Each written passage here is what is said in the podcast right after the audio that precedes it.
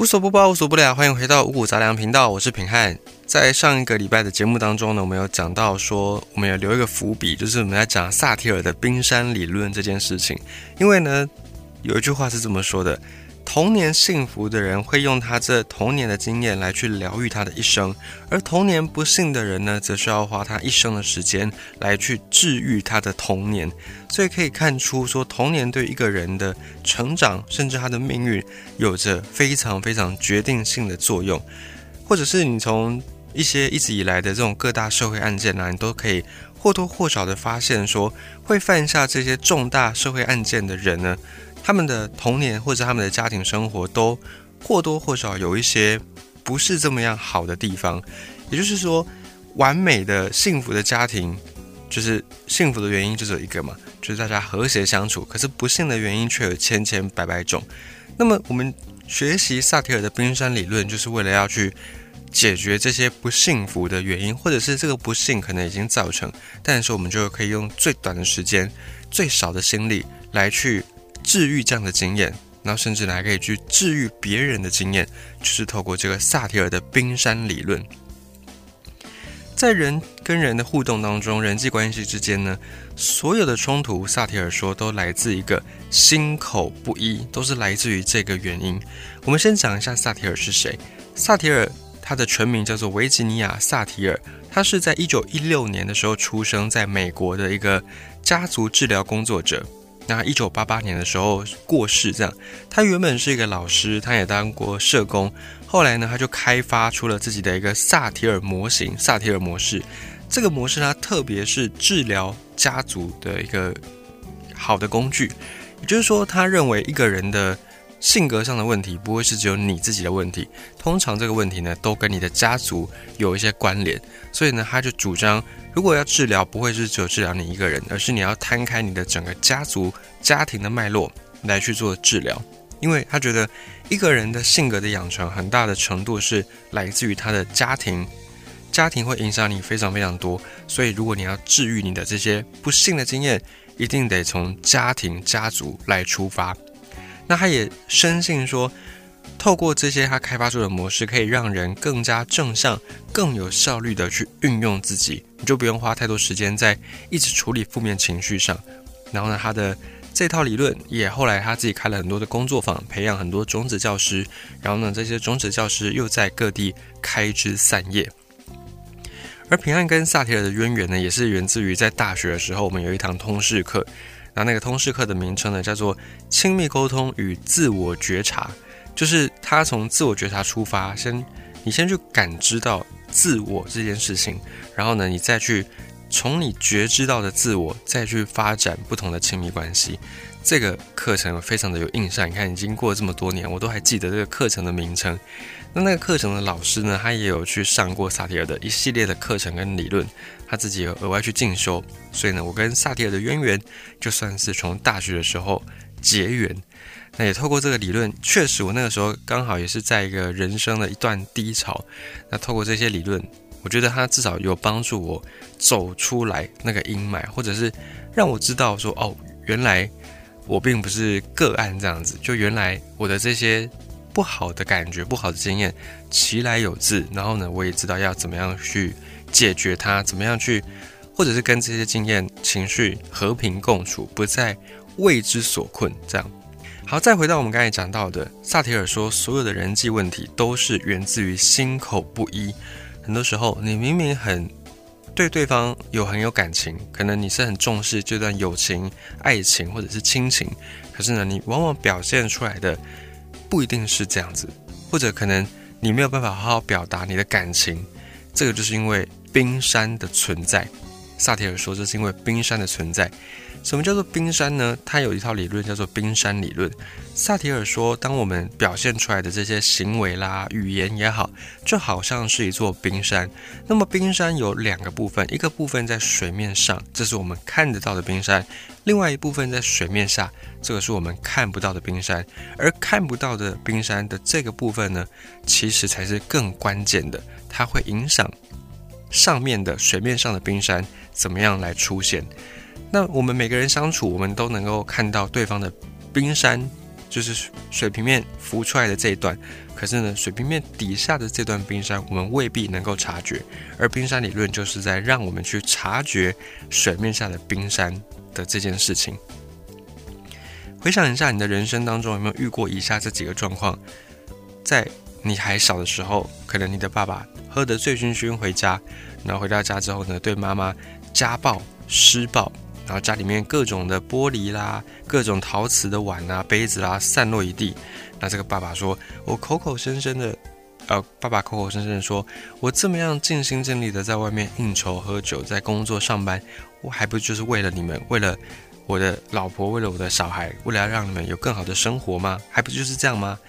可是呢，你从眼里却看不到爸爸的爱，你只感觉到爸爸是一个醉鬼，是一个不负责任、不负家庭责任的醉汉。然后你当下你就暗自下定决心，长大之后绝对不要跟爸爸成为一样的大人。好，这是其中一个情境，或者是另外一个情境，当你开始进入到情窦初开的年少岁月、青涩的岁月的时候呢？有的时候，你可能对对方的去或留，你感觉到很无力；有的时候，你觉得爱对方就是要顺应他的所有的要求，就是要让他感觉到快乐跟幸福才是爱。那有时候对方他不爱你了，他想要离开了，这个时候你只能无力，你只有深深的无力感。可是你还是得假装坚强，因为如果你让对方感觉到你很在意，你好像就输了，你好像就不是你所想象的那样完美的情人。结果对方就真的离去了，像这样恋爱时刻的悲欢离合，也是一个场景。又或者是结婚之后，你的另外一半可能忙碌在工作当中，然后回到家倒头就睡，呼呼大睡，对于家庭也不太过问太多事情，然后只剩下你一个人在操烦，操烦水电啦、小孩的教育费啦、操烦管理费啦，还有房贷、车贷等等。那你的另一半一回家，就洗完澡倒头就睡，甚至呢可能连澡都没办法洗就睡着了。于是你开始觉得对方是不是只把家当成旅馆，都没有对这个家有丝毫的关心跟付出。可是呢，你还是很在意对方这么样的疲累。你一方面觉得对方到底有什么资格喊累，一方面你也很后悔，因为你明明是也渴望对方对你的爱。对你的关心，对你的付出，可是呢，你却一边用责骂、用责备来把他推开，把对方越推越远。这也是其中一个情境。再来另外一个情境，当有了小孩之后，小孩有的时候走路刚学走路，可能走的不是很好，然后过了一段时间，他走路可能偶尔还是会跌倒。这个时候，你的耐心不知道从何时已经被消磨掉了。你开始对小孩说：“你怎么这么笨啊？走路都不会看路吗？”或者是当小孩很开心的时候，在玩在玩耍的时候，在马路上玩耍，然后很危险，千钧一发跟机车擦肩而过，这个时刻，你把小孩给赶快拉了回来，拉回来之后呢，你又大声的训斥小孩，大声的斥责他，说在马路上不要这样玩，很危险。可是呢，你明明是关心小孩，你明明是爱小孩，你不希望他受伤，你才这样子的动作，有这样的一个言论。可是到最后，这个言论脱口而出，对小孩来说，他以为你在责骂他，但明明这并不是你的本意。回想一下，你的人生当中是不是有像以上我们讲述的这些状况？你明明很在意对方，你明明想要得到对方的肯定，想要得到对方的爱，可是呢，你讲出来的跟你所希望的又是另外一回事。这样的心口不一，经常就是造成人际冲突的一大原因，而且。更吊诡的是，当我们小时候遇到的这些状况，让我们不舒服的状况，遇到时候，我们暗自向自己承诺，绝对不要变成这样的大人。但是，往往在我们也成为了大人之后，我们又在复刻当年我们不喜欢的那个大人的模样，到了自己身上。这样的一个循环，这样的轮回，其实你只要透过冰山理论就能够迎刃而解。而为什么我们会这样子呢？答案很简单。为什么我们会心口不一呢？因为我们害怕受伤，因为我们害怕失望，因为害怕我们做出了心口不一，但殊不知心口不一却让所有人都失望了。那有没有什么办法可以让我们好好说话呢？或者是让我们可以去读懂，当对方对你说出一些伤人的话语，当对方对你做出拒绝的行为的背后，究竟他的冰山底下埋藏着什么样的秘密呢？有一个故事是这样子，在一个市场上人来人往，然后呢有一个小摊贩，他卖的是一个糖卖糖的银丝糖的小摊贩，然后呢这个小摊贩前面站着一对母子，妈妈一脸无奈，小朋友三岁，手上拿着一根银丝糖，可是呢小朋友拿着糖却没有很开心，而是放声大哭，这个妈妈很无奈，那老板在一旁也是劝，就是劝这个小孩说啊不要再哭了，不要再哭了。这时候呢，妈妈说了：“你不是说想吃糖吗？你怎么现在又不吃了？你不吃的话，那就不要吃啦。”然后妈妈就一边讲，一边要把小朋友身上的糖给拿走。可这个时候呢，小朋友也哭得更伤心了。他说：“我要吃，我要吃。”可是呢，这个时候妈妈不耐烦了，她说：“啊，这样也不要，那样也不要，你到底要怎么样？你再这样哭下去，再这样闹下去呢，妈妈就不理你了。”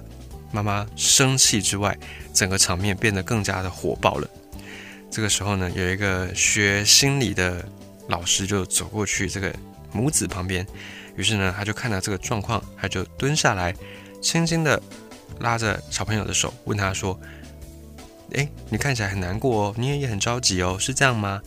然后呢，这个小朋友听到之后就点点头，然后哭的稍微小声一点了。这个时候呢，这个老师在追问：“那发生什么事了呢？”小朋友回答说。我想要吃糖果，他就指着那个摊贩前面桌子上的这些糖果说：“我想要吃糖果。”然后这个老师呢，他看到小朋友手上已经有一根糖了，他于是在追问这个小朋友说：“那你手上的这根糖你要吃吗？”小朋友摇摇头。于是这个老师在做一个结论，他就跟小朋友说：“你想吃糖，可是你不想吃你手上的这根糖，对吗？”经过再三的确认，小朋友再次点点头，表情已经。和缓许多，也没有再继续的哭闹下去。而经过这个老师他反复确认之后，才发现哦，原来妈妈刚刚做事要拿走的这根糖，他在制作过程当中，这个摊贩的老板不小心有把他的原料掉到地上，可是妈妈没有发现到。所以呢，当这个老板把这根被污染的糖做好之后，拿给小朋友，小朋友当然是不想吃。可是呢，他想吃糖，但他并不想吃掉到地上的这根糖。于是呢，妈妈搞不清楚状况之下，小朋友就只好用哭闹的方式来抒发他心中的这个情绪。而经过老师把这个误会厘清之后，妈妈终于搞清楚了，她很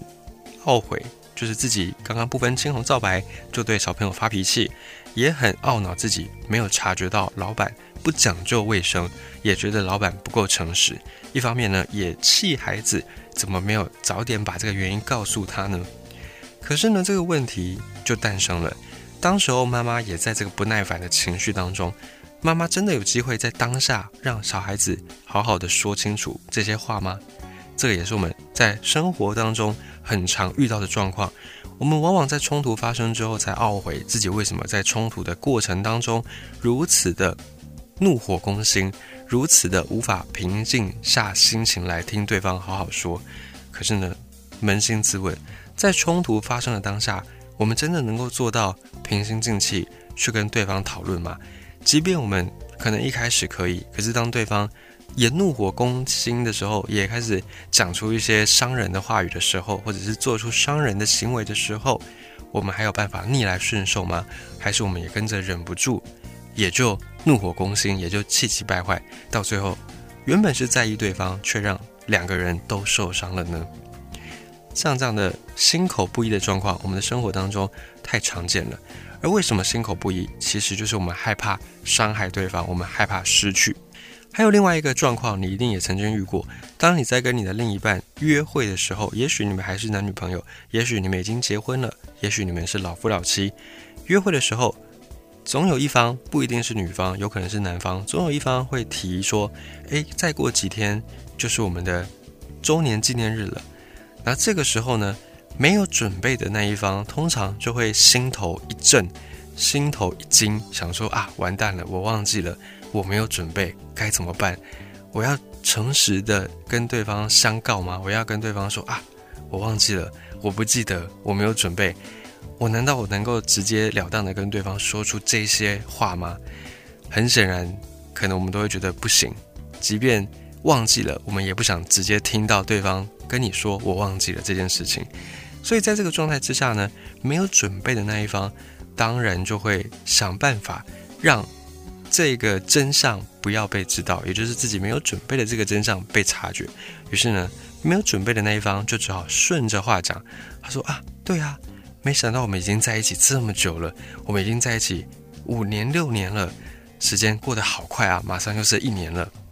于是呢，没有准备的这一方就很容易这样打混摸鱼，就把话题给划了过去。而这个时候呢，没有准备的这一方如此的回答，那提出周年纪念的那一方，或许他心里有所求，或许他在期待对方有一些礼物，有一些暗示，有一些大餐的约会的准备，或者是有一句甜言蜜语也好。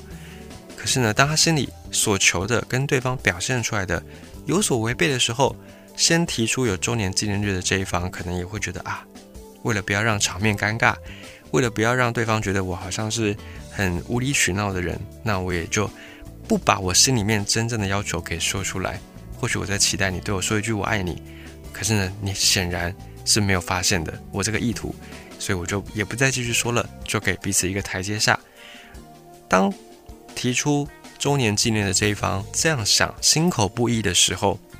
那没有准备的这一方，眼看啊危机解除，那么下一次他再遇到类似状况，他也会用一样的言语、一样的行为，把这个他没有预想到的状况给划过去，给浑水摸鱼带过去。但是这两个人的出发点都是为了对方着想。提出周年纪念的这一方呢，他最后为对方着想是啊，对方可能太忙了。可能手头比较紧，没有办法准备，或者是可能真的忘记了，没有办法准备，没关系，因为我是一个识大体的伴侣，所以呢，我不会在这个事情上面为难对方。所以提出这呃周年纪念的这一方呢，因为体恤对方，因为想要体恤对方，所以没有说他真正心里面的意图，心口不一，先发生了。而没有准备的这一方呢，他真的没有准备，他忘记了。可是他不敢诚实以告，他害怕对方觉得他不重视这段感情，他害怕对方觉得他不是一个好的伴侣，所以呢，他也在意对方，但是他也没有诚实的告诉对方他的想法，所以第二次第二个心口不一也诞生了。两个人明明都在意对方，但两个人都心口不一，为的就是不要伤害对方，到最后这个点反而会变成日后的引爆点。第一年。这样子，好，比方说第一次讲的时候是啊，明天就是我们的五周年纪念，好，就该我们该这个情境底下划了过去，到明年第六周年纪念，六周年纪念的时候，可能又划过去了，又平安一次，可是总有一次它会爆发，也许第七周年，也许第八周年，当有一方没有办法再忍受的时候，这个当初是为对方好的心口不一，就会变成冲突。争执的开端变成一次的引爆点。那之所以会有这样的一个言行不一，我们刚才讲到，就是为了要保护对方，也是保护我们自己。而这些呢，心口不一，就是藏在冰山底下的小剧场。一个行为表现出来，在冰山在海平面之上的冰山，我们看得到，我们能够察觉到。可是呢，在冰山底下的这一切暗潮汹涌，我们就未必能够知道。像是我们刚才已经分析了两个人的冰山了，一个人他没有准备，那另外一个人提出了周年纪念，提出之后不了了之。那提出的这个人他的冰山是这样子，他表面上提出了，哎，过几天是我们的周年纪念哦，这是一个行为。那在这个冰山底下，海平面底下又有好几层。是他为什么会提出这个行为，以及他面对这个行为是用什么样的态度，还有他为什么提出这个行为背后是什么价值观在影响他，以及呢他从小受到的教育是怎么样让他产生这个价值观，还有他对自己的期待，他希望自己是一个怎么样的人，这些都是影响他最后冰山海平面之上那个部分的行为的关键因素。提出周年纪念的这个人，我们可以稍微来剖析一下他的海平面底下的冰山。他为什么会提出这个周年纪念呢？因为他觉得一段感情就是必须要双方都要付出嘛。那他觉得付出要怎么样把它具象化呢？就是透过礼物的方式来衡量。那为什么会觉得付出要透过礼物呢？可能小时候他受到的教育是在他生日的时候，或者是在他考试考得不错、有好成绩的时候，他的爸妈会用礼物的方式来给他奖赏，或者是他爸妈可能疏于家庭、忙于工作，那当生日的时候，这个小朋友就只能够收到爸妈用金钱希望得到的补偿，用金钱买礼物，希望可以弥补没有陪伴小孩子成长的这段感情，可能是这样子。所以呢，养成了他有这个价值观，他觉得礼物就是衡量一段关系的物质化的具象，最可以量化的目标，就培养出他有这个价值观。而小孩为什么会希望收到礼物？因为他希望被肯定，他希望受到爸妈的称赞，他希望受到爸妈的肯定。有时候他课业表现好，或者是他行为表现被老师称赞的时候，他希望得到爸妈的肯定。可是爸妈。忙于工作，没有办法按照小朋友的期望来去给他肯定跟赞美，于是小朋友退而求其次，就想说：“好吧，既然你没办法口头称赞我，你没办法给我这种情感上的支持，那至少你给我礼物，我还能够自我疗愈。”就发展出这样的一个状态。而这个小朋友他最深层的那个愿望，其实就是被接纳、被肯定、被爱。这是他冰山底下最核心的部分，往上一路推演，一路推展，最后他就会发展出过周年纪念的时候，他希望对方能够有一些表现，所以是这样子而来的。一个人的行为，当然在冰山这个露出水面的部分，我们能够看得到，我们能够察觉得到，可是我们未必真的清楚他为什么会有这个行为，为什么会有这样的言论。这个就是萨提尔的冰山理论，希望告诉我们的。他告诉我们说，当你看到一个人的行为的时候，先不要急着对他判断，先去考虑到他的冰山底下有些什么东西。这样一来呢，当你有时候面对到一些指责的话语或者是伤人的话语的时候，你可以不会被当下的情绪给蒙蔽、给影响，你就。可以更有同理心，到最后，你甚至呢能够用更高的情商，你了解对方的冰山，了解对方的难处，你反而能够用温柔、用爱去化解一场本来可能会发生的冲突。这就是萨提尔的冰山理论，希望告诉我们的重点跟告诉我们的事情。那在面对这个人际之间的相处呢，萨提尔也说，我们人有五种应对姿态。这五种应对姿态呢，分别是：第一个讨好型。什么是讨好型呢？讨好型的就是在讲说，面对外界的一些要求啊，面对他人的一些要求的时候，讨好型的人呢，会因为对自己缺乏信心，所以他会希望取悦他人，依附他人的意见，贬低自己，贬义自我，甚至呢忽略自我。比方说，在一个群体当中。可能有一些人就是啊，你们决定好就好，你们怎么样都好，我都 OK，我没关系，我就配合大家。一定有这样的人，这样的人他通常就是比较偏讨好型人格的人。这样的人可能在成长过程当中，可能他希望被肯定，他希望被接纳，他希望被爱，可是没有达成，于是他就对自己缺乏信心，他就觉得自己不值得被爱，觉得自己不值得被相信。于是发展出讨好型人格，他觉得他误以为只要我凡事答应别人，只要我凡事顺从别人，我就能够得到肯定，是这样。这是讨好型人格，这是我们应对人际关系其中的一种姿态。另外一种姿态，第二种叫做指责型。相对于讨好型，指责型呢，反而是容易去支配他人，容易去指使他人，或者是去忽略他人，甚至攻击他人，也会为自己辩解。那指责型的。对立就是讨好型，我们可以这样大概去理解。还有第三种叫做超理智型，超理智呢会用一种近乎无情的姿态在处理人际关系。比方说，有时候当你想要找一个人诉苦聊天，然后你如果遇到超理智的朋友，他就会非常冷静、非常客观的跟你说这件事情你也有错，你错在哪里？你为什么错？那对方也有错，对方错在哪里？他会用这种。非常非常机器人式的回答来听你诉苦，这样的人就是超理智型。还有第四种打岔型，打岔型呢，他经常表现出一副事不关己的，跟任何事都没有关系的样子，或者是呢，他可能会用顾左右而言他的方式来去处理人际关系，就是转移话题、转移焦点的方式，这叫做打岔型。以上这四种是萨提尔有讲到的四个人格特质，应该是我们在应对人际关系的时候会有的一个特质。那还有最后一种，也是最完美的一种，叫做一致型。一致型是最理想的应对类型。所谓的一致型呢，就是你真诚的、真实的自我表达之外，你也能够关注他人，在适当的情况之下，你可以传达你想要表达的讯息，而且你可以为这个讯息负起责任。比方说，在我们刚才讲到的这个案例，就是周年纪念的这个案例当中，